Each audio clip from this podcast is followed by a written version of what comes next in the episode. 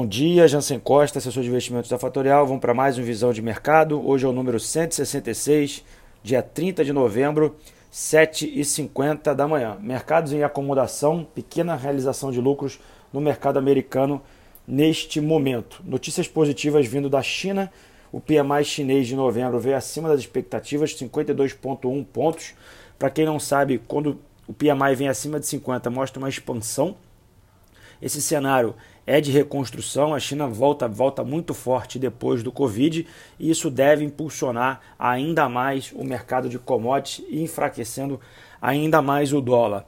Na Europa, notícias sobre o Covid vieram positivas também, menor nível de infecção, tanto na França, tanto quanto no continente europeu, diminuindo a pressão aí por novos lockdowns e sim um afrouxamento da movimentação das pessoas. As taxas de fatalidade do Covid, que no início eram de 7%, voltam para casa de 2%. Tá? Um índice muito baixo, perto daquilo que a gente viu quase um ano atrás.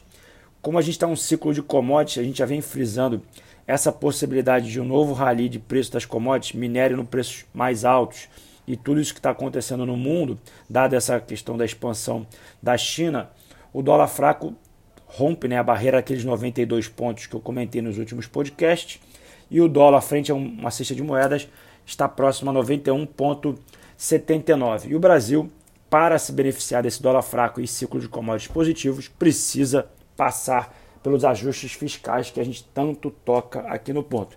É verdade que a gente tem menos de um mês para acabar o ano, mas o Brasil precisa endereçar esse problema fiscal. Falando aqui um pouco mais sobre o Brasil, as eleições municipais acabaram e agora a gente fica à mercê de notícias, tanto quanto do Senado, tanto quanto da Câmara, para ficar de olho nas próximas ações do governo.